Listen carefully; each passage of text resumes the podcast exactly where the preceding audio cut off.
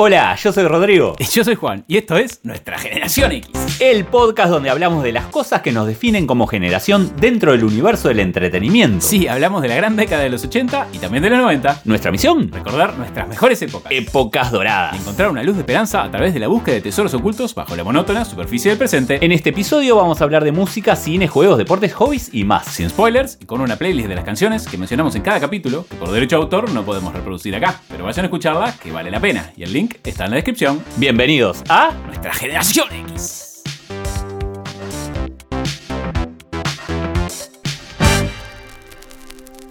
Hola Juan, ¿cómo estás? ¿Cómo estás, Rodrigo? Muy bien. Excelente. Pasamos la mitad de la temporada programada. Tremendo. 28 episodios. Ahora es todo bajada. Ahora es todo bajada. Y el que vaya a escuchar los primeros episodios. que nos tenga un poco de Sí, paciencia, de. ¿no? Ahí un poco en lentos, esos- un poco serios. Eso. Bienvenidos a nuestra generación X.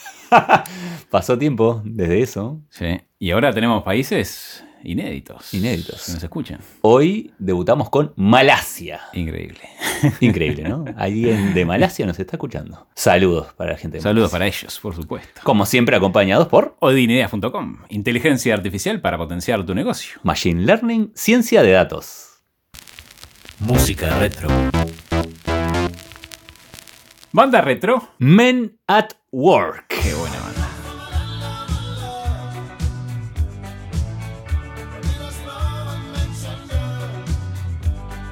Una de mis ¿Qué? bandas preferidas. Sí, sí, sí. Lo sé, lo sé. Banda de rock y reggae australiana formada en Melbourne en 1978. La banda arranca con Colin Hay, nacido y criado en Escocia. Su padre tenía una tienda de artículos musicales y allí es donde, bueno, empezó a aprender todos los instrumentos. Qué lindo. Buena escuela, ¿no? El sueño del niño. y en 1967, con 14 años, se muda a Australia, donde sigue tocando en pequeños grupos hasta en el colegio y la universidad. En 1978 conoce a Ron Strikett, con quien arma un dúo acústico de vientos y empiezan a tener sus primeras actuaciones en público, sobre todo en el Grace Darling Hotel, donde se une Jerry Spacer, quien tocaba la batería y era conocido de Colin en la universidad. Se suma el tecladista Greg Snedon para hacer algunas grabaciones bajo el nombre de Riff Raff. Sin embargo, decide alejarse y es reemplazado por Greg Ham, que era un músico polifuncional. Luego de cinco meses de ensayos, se les une John Reese en el bajo. Empiezan a tocar en bares y consiguen un grupo fiel de seguidores Opa, que los buenísimo. acompaña en todas las presentaciones. Otro sueño. Sí.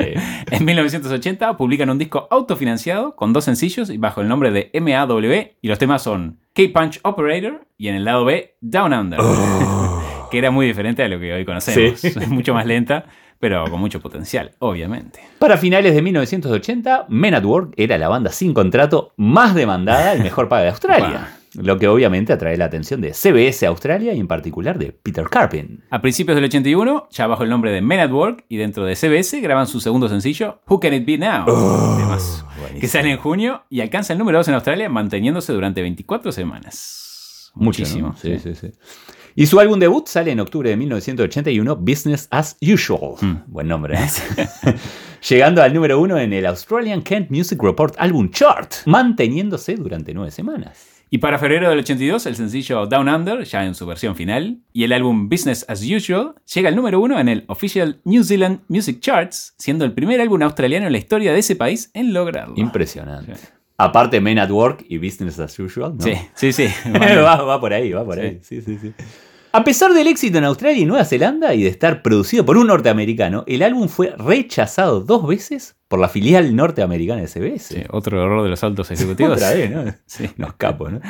Es debido a la insistencia de los productores de Peller y Carpin, que salen en abril del 82 en Estados Unidos, seis meses después de su lanzamiento en Australia. Con esto empiezan a ganar notoriedad en Estados Unidos y Canadá. Mm. Logran ser los teloneros para Fleetwood Mac más en su gira por Estados Unidos. Qué banda, ¿eh? Sí. Seis meses después llegan al número uno en Canadá y al US Billboard Hot 100 con Who Can It Be Now y su álbum Business as Usual entran en el primer lugar del Billboard 200. Down Under atrae la atención cuando en 1983 es adoptado por el equipo australiano de la America's Cup Yacht Trophy. Sí, sí, se usa en muchos Sí. deportes. ¿eh?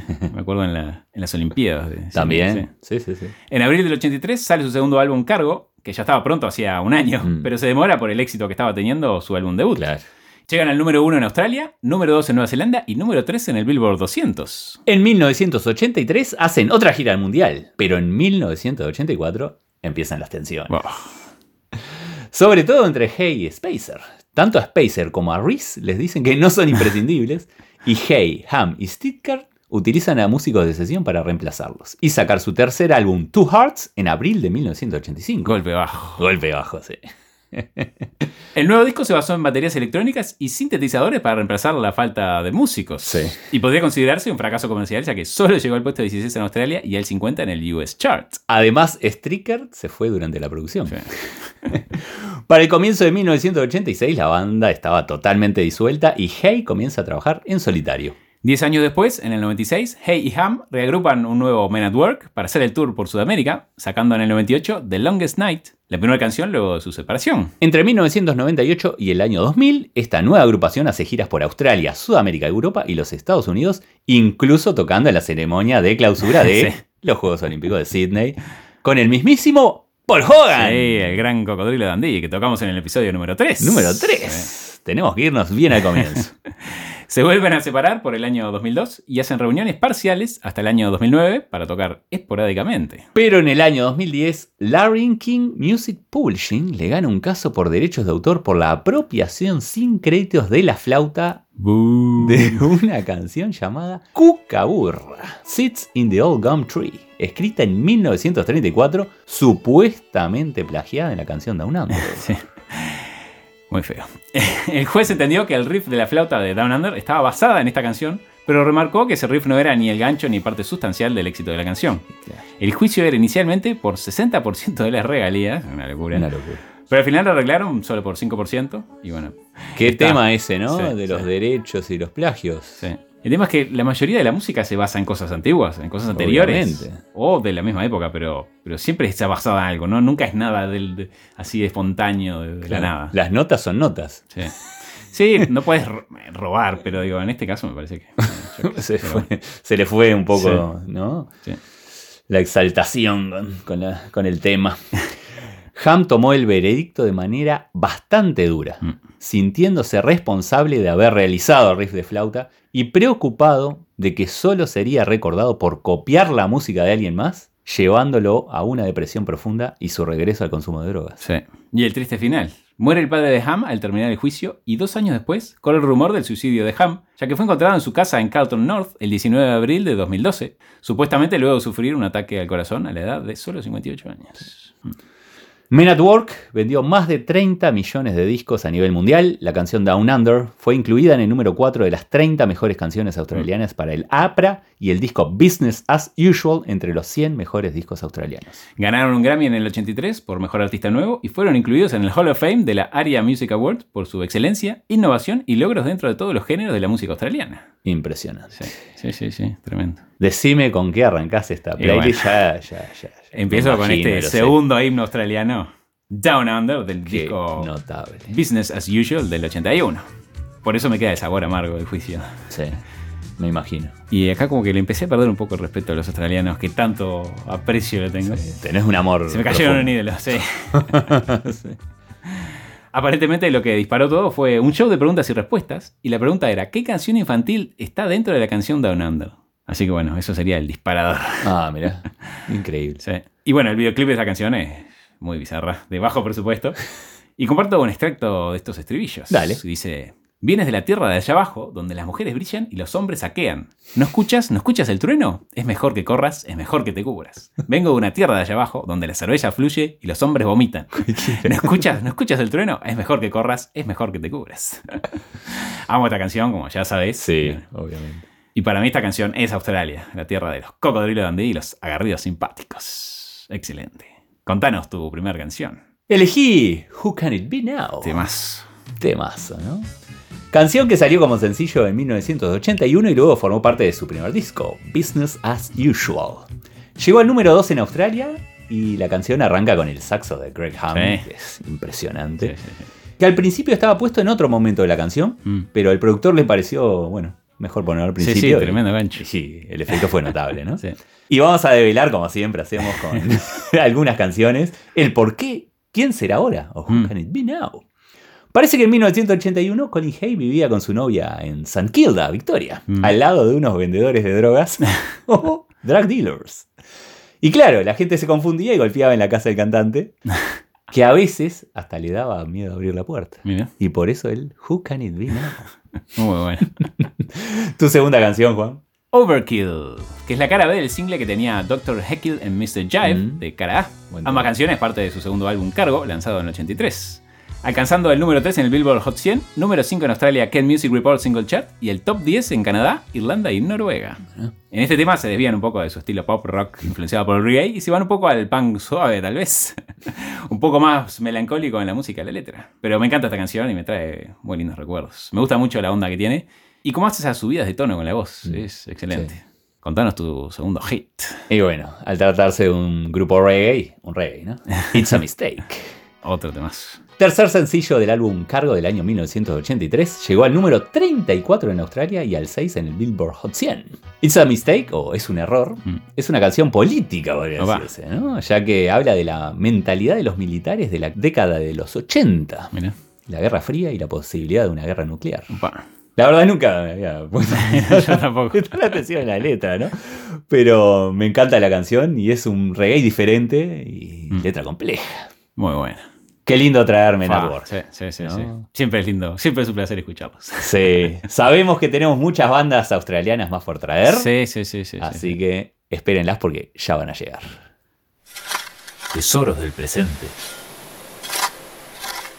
Solista contemporáneo. Matt Costa.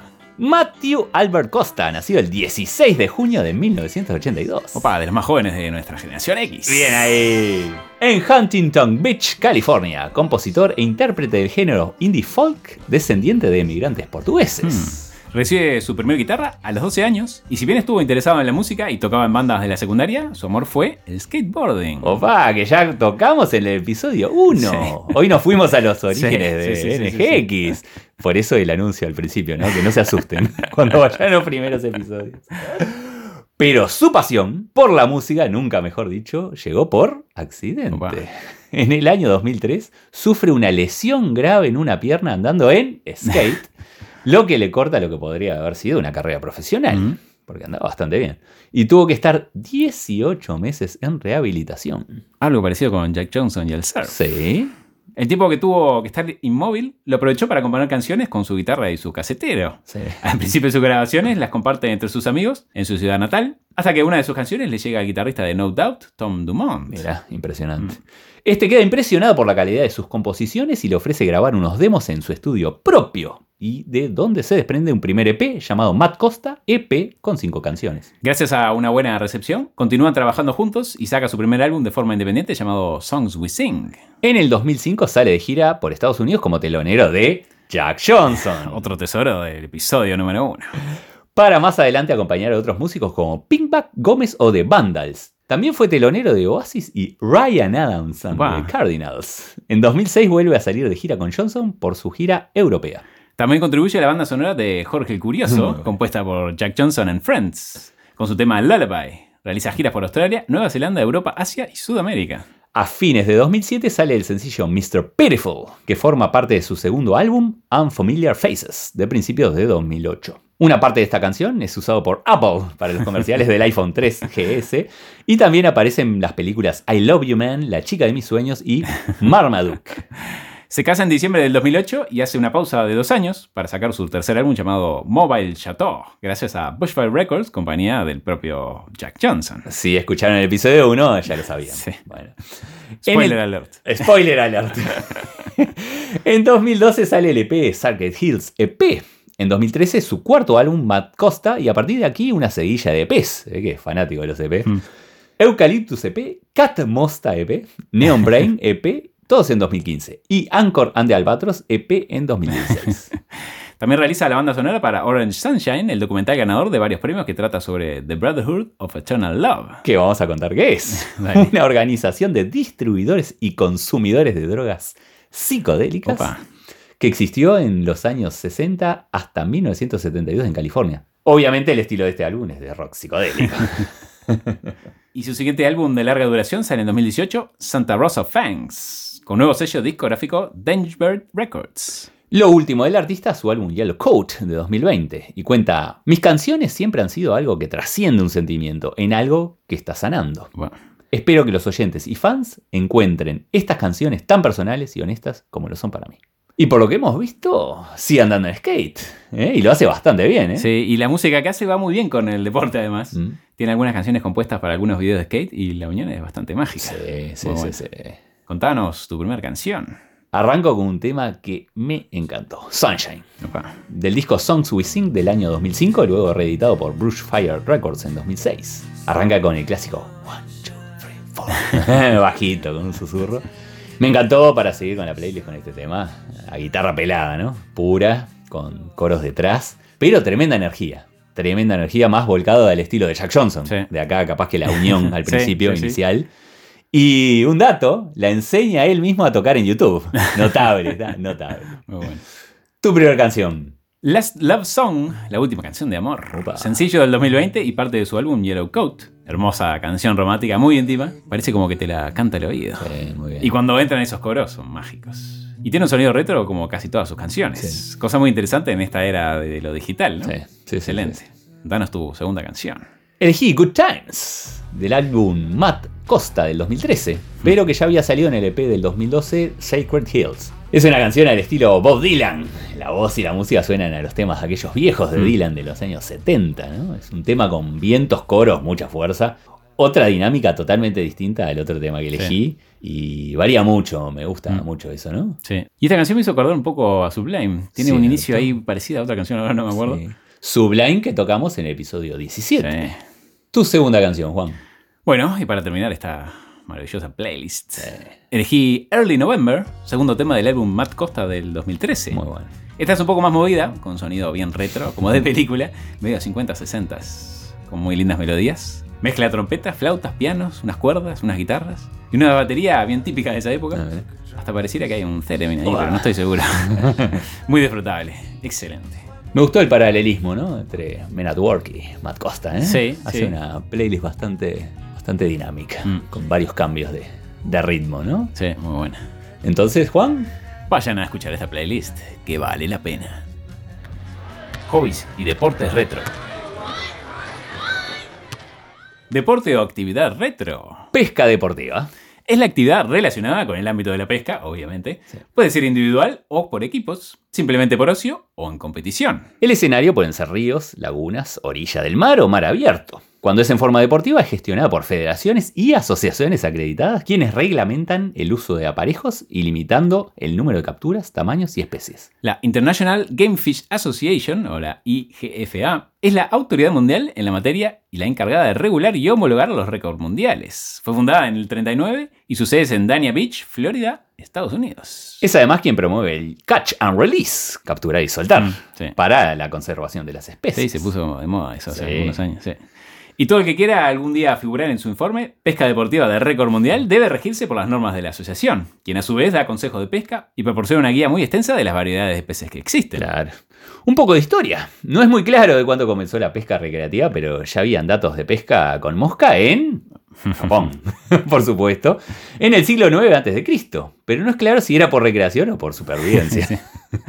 En Inglaterra llega como forma recreativa definitivamente hacia el año 1653, con la publicación de The Complete Angler, escrita por Isaac Walton y publicada por Richard Marriott en Londres. Sin embargo, el primer ensayo de pesca recreativa se había publicado en 1496, poco después de la invención de la imprenta, por la dama Juliana Berners, una escritora y superiora del convento benedictino de Sopwell. Inglaterra. Pensé que, pensé que ibas a decir Leonardo da Vinci. También, ¿no? Se llamó el Book of St. Albans, también conocido como el Treatise of Fishing with an Angle, un tratado acerca de la cetrería, la caza y la heráldica, algunos de los temas que ya Sí, ya tratamos. hemos tocado. Sí. Sí, sí, sí, sí. Llegamos al tiempo actual y nos encontramos con los cuatro elementos principales de la pesca. La caña de pescar. Originalmente eran cañas de bambú, pero hoy en día se usan de fibra de vidrio y grafito o grafito puro. El reel o carreta es lo que libera la tanza o la cuerda, que va enrollada en una bobina y generalmente está hecha de nylon. Y las diferentes categorías que encontramos son spinning, El carrete con bobina vertical, el bait casting, el carrete de bobina horizontal, el convencional y la mosca. señuelo o boya. Es una pieza creada para atraer a los peces mediante el engaño Mm. y que estos los muerdan y queden atrapados. Varios de ellos imitan animales vivos como camarones o pequeños peces Mm. y vienen de metal, madera, plumas u otros materiales. Sí, hay unos que son increíbles como Sí. están hechos. Parecen así. Sí, sí, sí, sí. Igualito. Un pescador finlandés llamado Lori Rapala cambió la dinámica del concepto de señuelo para la pesca en balsa, y su concepto era que el señuelo se moviese como presa herida Mirá. para poder atraer más fácilmente a otros peces. Interesante. ¿eh? Muy bueno. El anzuelo, arpón o garfio contiene siete partes. ¡Chan! No sabía que tenía tantas, es así de chiquito. Ojo, anillo, cuello o asta, curva o doblez, agalla, barba o muerte, curva, abertura y la punta. Desde hace siglos el ser humano los ha creado de madera, huesos de animales, cuernos, caracoles, piedra, bronce y hierro. Y hoy día se usa en acero templado. Claro. También está la carnada, que usamos cuando pescábamos con boya, sobre Sí. todo, ¿no? Las lombrices, otros peces, caracoles, moluscos, y hasta, bueno, las moscas, ¿no? Sí, sí. Insectos y otras cosas. Y contemos algunos datos curiosos más. En 2018 en total, los pescadores emplearon de forma colectiva 883 millones de días pescando o un promedio de 18 días por persona. Ahí está. Otras formas de pesca incluyen a mano, Hmm. con las bajantes, ¿no? Pueden ser cangrejos, con arcos, la pesca submarina, con redes o con NASA, que es una red de pesca pasiva, que es una especie de embudo invertido. Lo he visto, sí. Sin embargo, ninguna de estas formas es aprobada por la No. IGFA, incluso cuando el anzuelo no agarra el pez por la boca. Mirá. En Estados Unidos la pesca recreativa conlleva grandes riesgos por la actividad eléctrica, causando el 10% de las muertes por contacto con un rayo entre 2006 y 2019. Mirá. Una locura. Sí. Y bueno, es una industria multimillonaria. Sí. Por ejemplo, solo en Estados Unidos, 11 millones de pescadores recreativos generan 58 mil millones de dólares en ventas y la pesca comercial 141 mil millones de dólares en ventas. Una locura. Tremendo.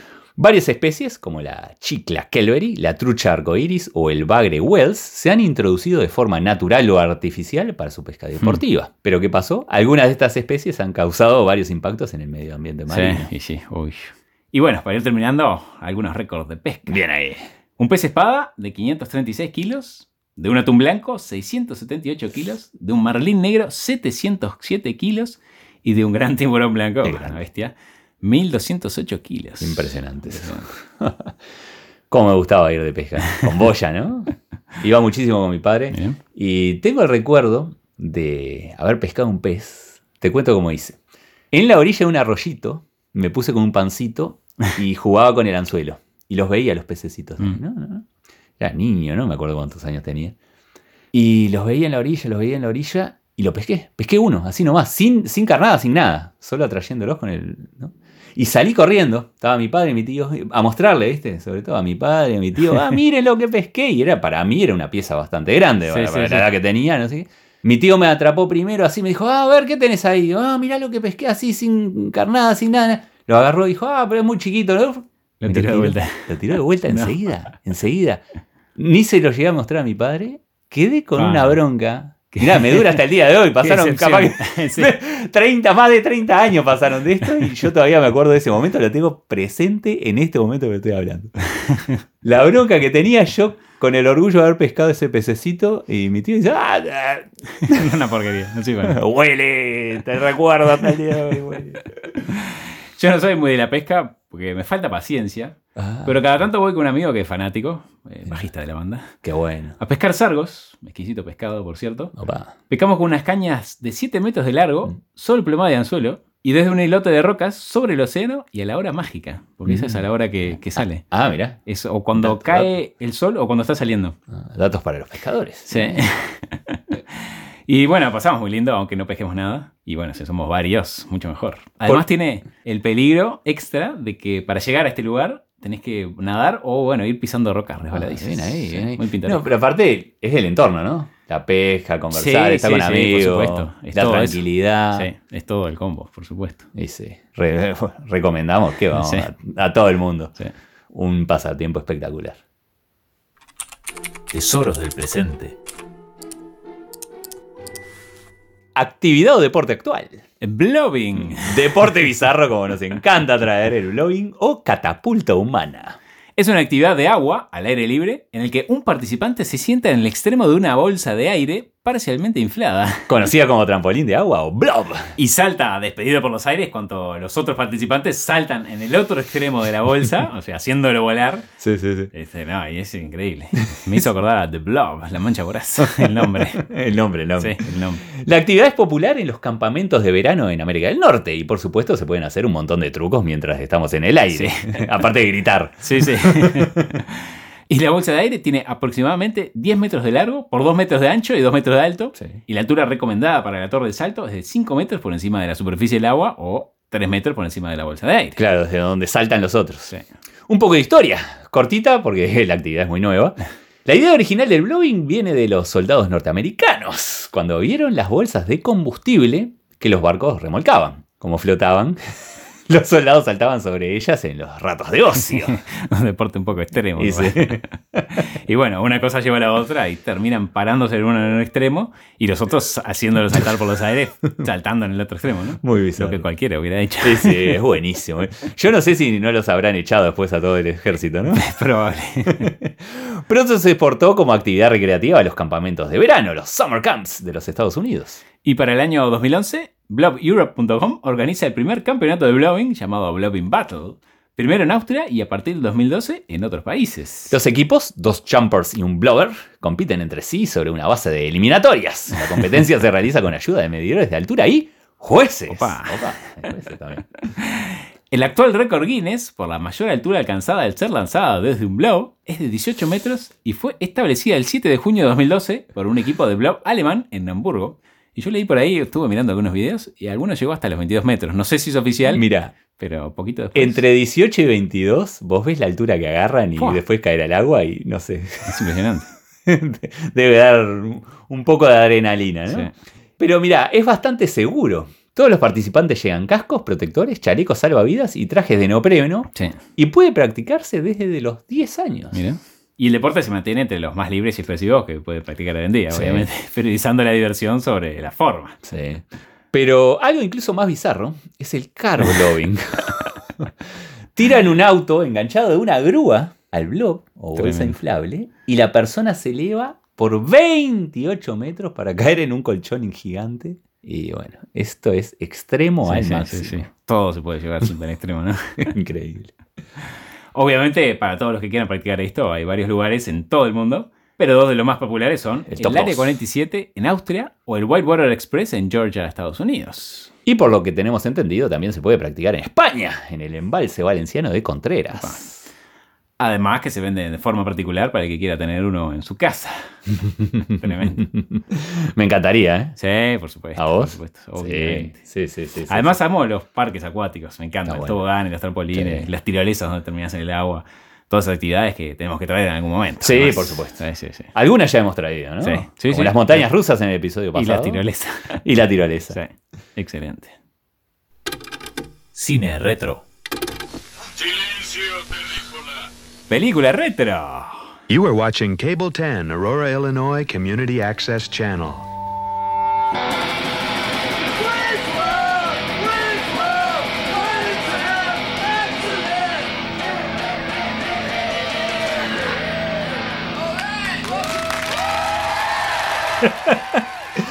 Notable, también conocida como El Mundo Según Wayne, es una película estadounidense de 1992.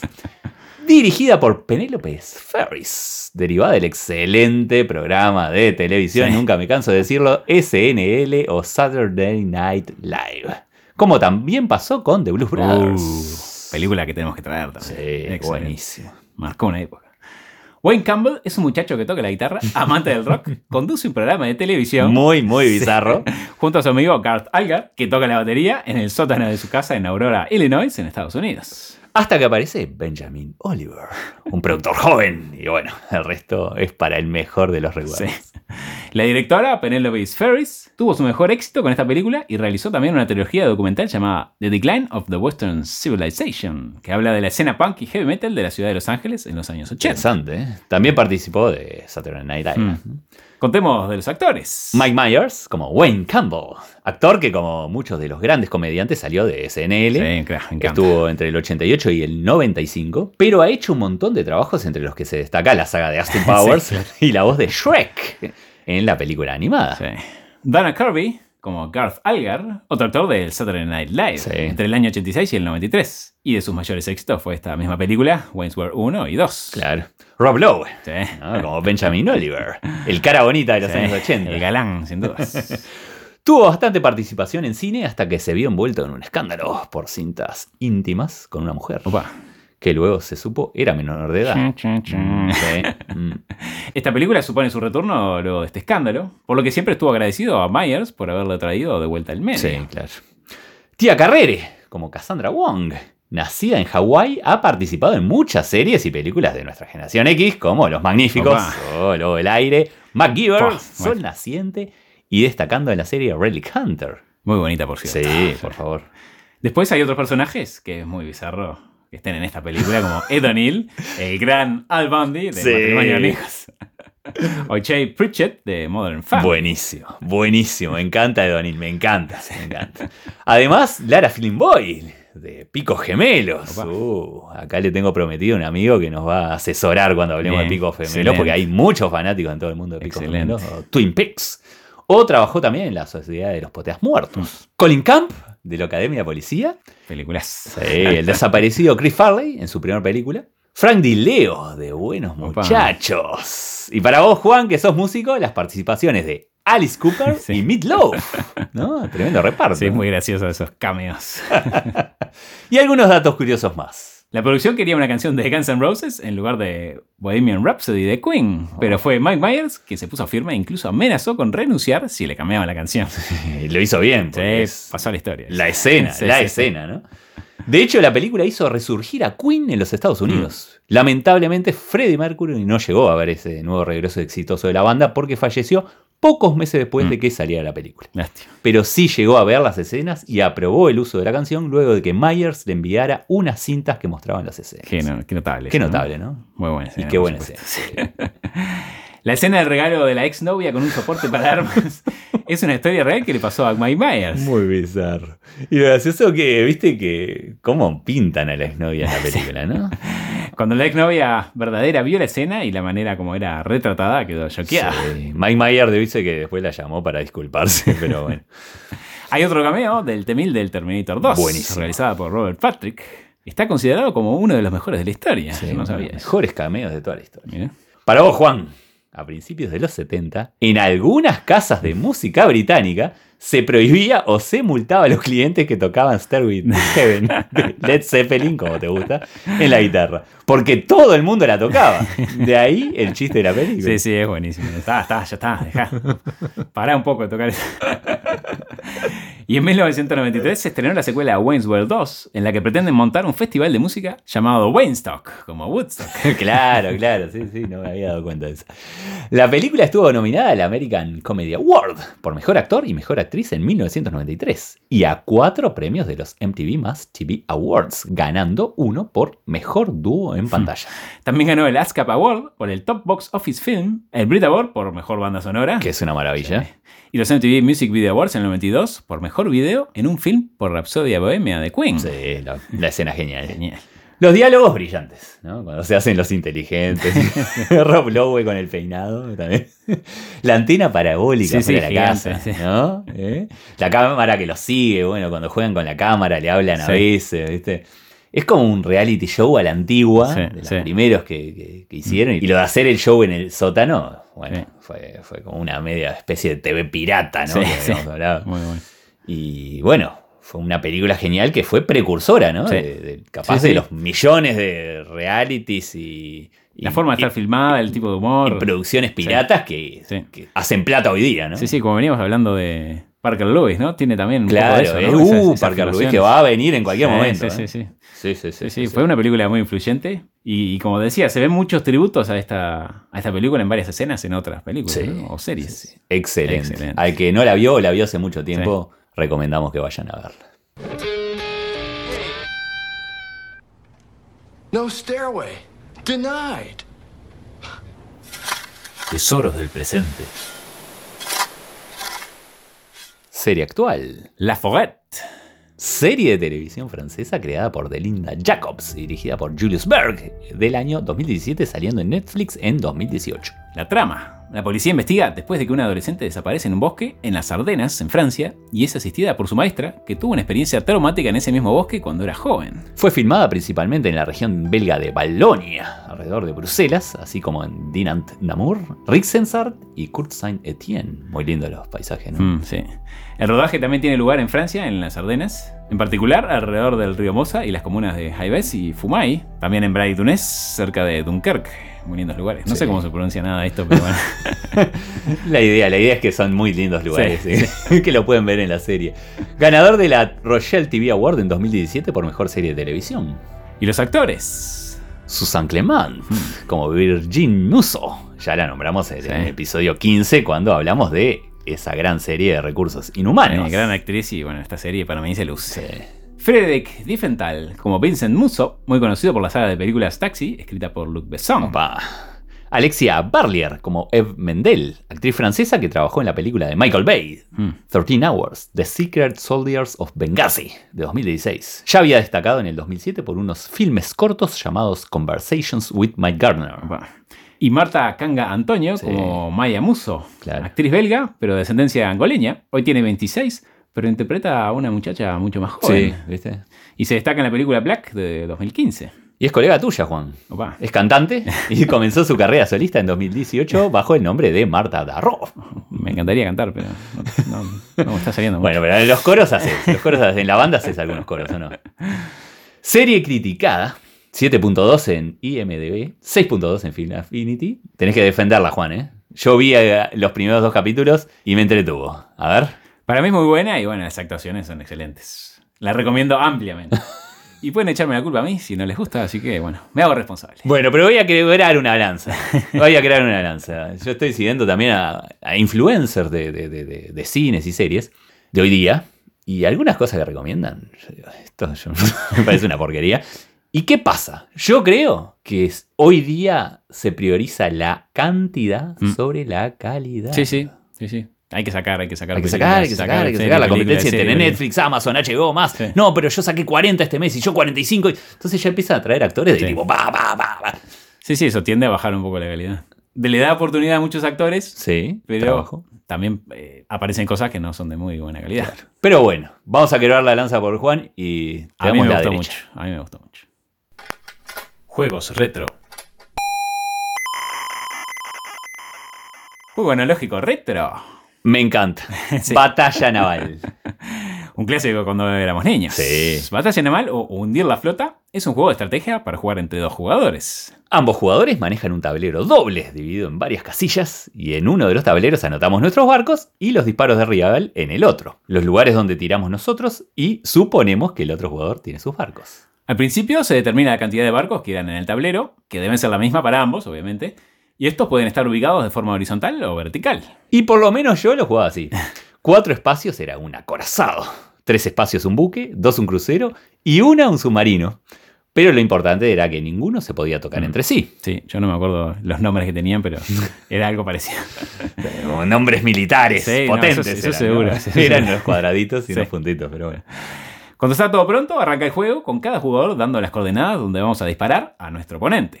Si no le pegamos a ningún barco, el otro jugador nos dirá agua. Sí, Si llegamos a pegarle a alguno, nos dirá tocado. claro. Y una vez que le hemos pegado a la totalidad de este barco, buque o acorazado o lo que sea, nos dirá hundido. Hundido. Sí. Durísimo cuando tenías que decir un Sí. Un poco de historia. Se dice que puede haber estado inspirado en un juego francés llamado L'Attaque, que se jugaba durante la Primera Guerra Mundial. Sin embargo, también hay juegos similares a la batalla naval inspirados en el juego Basilinda de 1890. Creado por George Howard Monks, creador de Halma, Mm. Sí. que tocamos en el episodio 13. Mortal. Que fueron jugados por oficiales rusos antes de la Primera Guerra Mundial, algo parecido a la batalla naval, pero en tierra y con cañones. La primera versión comercial se llamó Salvo por la Stardex Company en 1931. Del mismo año a Game of Naval Strategy de, ¿cuándo no? Milton Bradley. en esta versión se jugaba con lápiz y papel. En 1967, Milton Bradley crea una versión donde se utilizaba tableros de plástico con agujeritos y barquitos de plástico en miniatura. Estuve mirando algunos videos de las promociones y en YouTube. De aquella época. Sí, no, es increíble. Muy bueno. Estaban adelantados, te digo, con todos esos juegos. Sí, sí, sí, sí. Muy Y bien. bueno, mirá, en 1977 se lanzó el Electronic Battleship, como un juego electrónico computarizado. Y el primer juguete con un chip de sonido. Opa. Eh. Una segunda versión apareció en 1989. Battleship fue uno de los primeros juegos que se produjeron como un juego de computadora, con una versión que se lanzó para el Z80 CompuColor en el 79. Opa, sí, sí, sí. Ahora ya forma parte del paquete de Hasbro Family Game Night para PlayStation 2 y Wii, así como la Xbox 360. Estaría bueno tener uno nuevo, así, más estratégico. Ah, sí, Estaría sí, bueno, ¿no? sí, Capaz sí. que hay, pero. Sí, sí, bueno. hay, hay para PlayStation, para ahí, hay, hay para todos. Y en caja también. Sí, sí, sí, hay, sí. Me imagino todo con virtu- realidad virtual, con Uh. los, los buques ahí y todo. En 2012 se filmó una película de acción y ciencia ficción militar inspirada en el juego de mesa de Milton Bradley. Sí. Viste que también en nuestra generación X la gente puede sacar ideas de negocios, porque no es la primera vez eh, que tiramos ideas de negocios. Algunos datos curiosos más. Si bien el tablero en general es de 10x10, números y letras, difieren los tamaños de los barquitos. En la versión en inglés son portaaviones, Mm. los de 5 casillas, acorazado de 4, crucero de 3, submarino de 3 y destructor de 2. Yo me acuerdo que algunos juegos venían con esas piecitas de plástico, con la sí, forma, sí, ¿no? sí, De- sí, de los portaaviones, sí, claro. Sí, sí, sí, sí, sí. Muy bueno. Nosotros en general estamos hablando de aquel que hacíamos en una hoja de papel Sí, sí, sí, sí, en la escuela. en la escuela. En el juego original llamado Salvo, de 1931, los jugadores apuntaban a un número específico de cuadrados a la vez y todos los cuadrados son atacados simultáneamente. Sí, un jugador puede inicialmente seleccionar, por ejemplo, 5 cuadrados por turno y la cantidad de disparos disminuye cuando una de las naves del jugador contrario se pierde. Opa.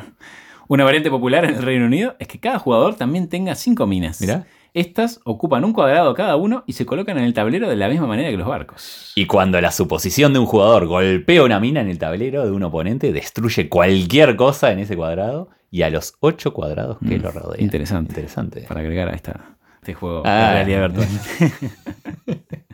Originalmente las versiones de papel incluían partes de tierra y partes de agua en cada uno de los tableros. Me encantaba jugar. Sí, sí, buenísimo. Buenísimo. Gran juego. Buen, Muy buen bueno. juego, aparte con, con un Sí, lápiz era- papel pasábamos sí. horas, ¿no? Como jugar al tatetí más o menos. Era igual de Tocado, fácil. Sí, hundido, muy bueno. agua. Sí. no. Excelente. Tesoros del presente. Juego electrónico actual. Overcooked. Excelente. Pasado de cocción.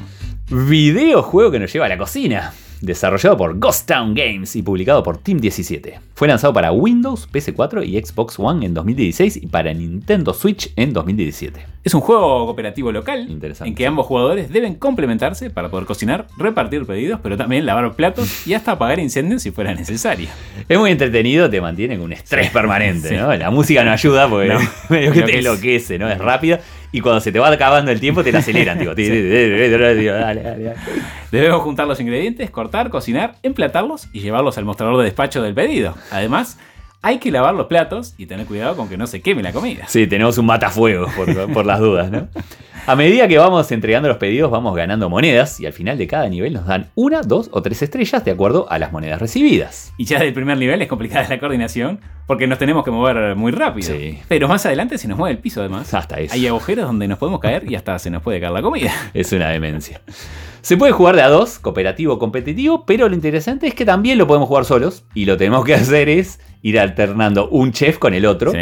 y coordinar las tareas. Sí, sí, lo probamos y es mucho es más difícil. mucho más difícil jugar Sí. solo. sí. Este es realmente un juego cooperativo, eso es lo bueno.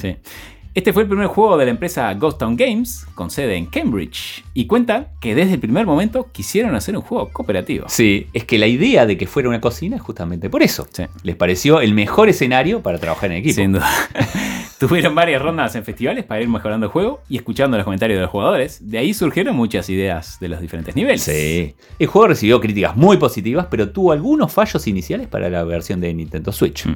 De igual manera, recibió tres nominaciones de los premios de la industria de juegos, la TIGA, ganando al juego debut. Sí. Nominado a los premios The Game, Giant Bomb y el Festival de Juegos Independientes. Y nominado a cuatro premios, ganando dos en los treceavos premios de los Juegos de la Academia Británica. Opa. Por Juego Británico y Juego Familiar, todos en el año 2016. Y ya salió la secuela Overcooked 2, Bien lanzada ahí. en 2018. Es muy divertida. Sí, sí, sí, muy difícil, como ya dijimos. Sí, sobre todo con- cuando jugás solo. Sí, sí, sí. ¿no? Son, son como unas especies de pelotitas disfrazados de cocineros y que se van moviendo. Los movimientos son muy graciosos. Hay una parte que cocinás arriba de un barco, se te mueve Mm. todo el piso y vos como que te vas moviendo No, para y acompañar. Cuando tenés que cortar, por ejemplo, la verdura, tenés que moverte bien arriba. enfrente porque, sí, si no, no, no, no corta, no, no y, corta y lo podés dejar tiempo, eh, y le decís al otro, dale, anda a buscar eso y, y es- es- está buenísimo, está sí, buenísimo, me encantó este juego, recomendamos para todo el que Sí. pueda eh, irlo a jugar porque Sí. la verdad divierte mucho. Así que a conseguir pareja y a cocinar.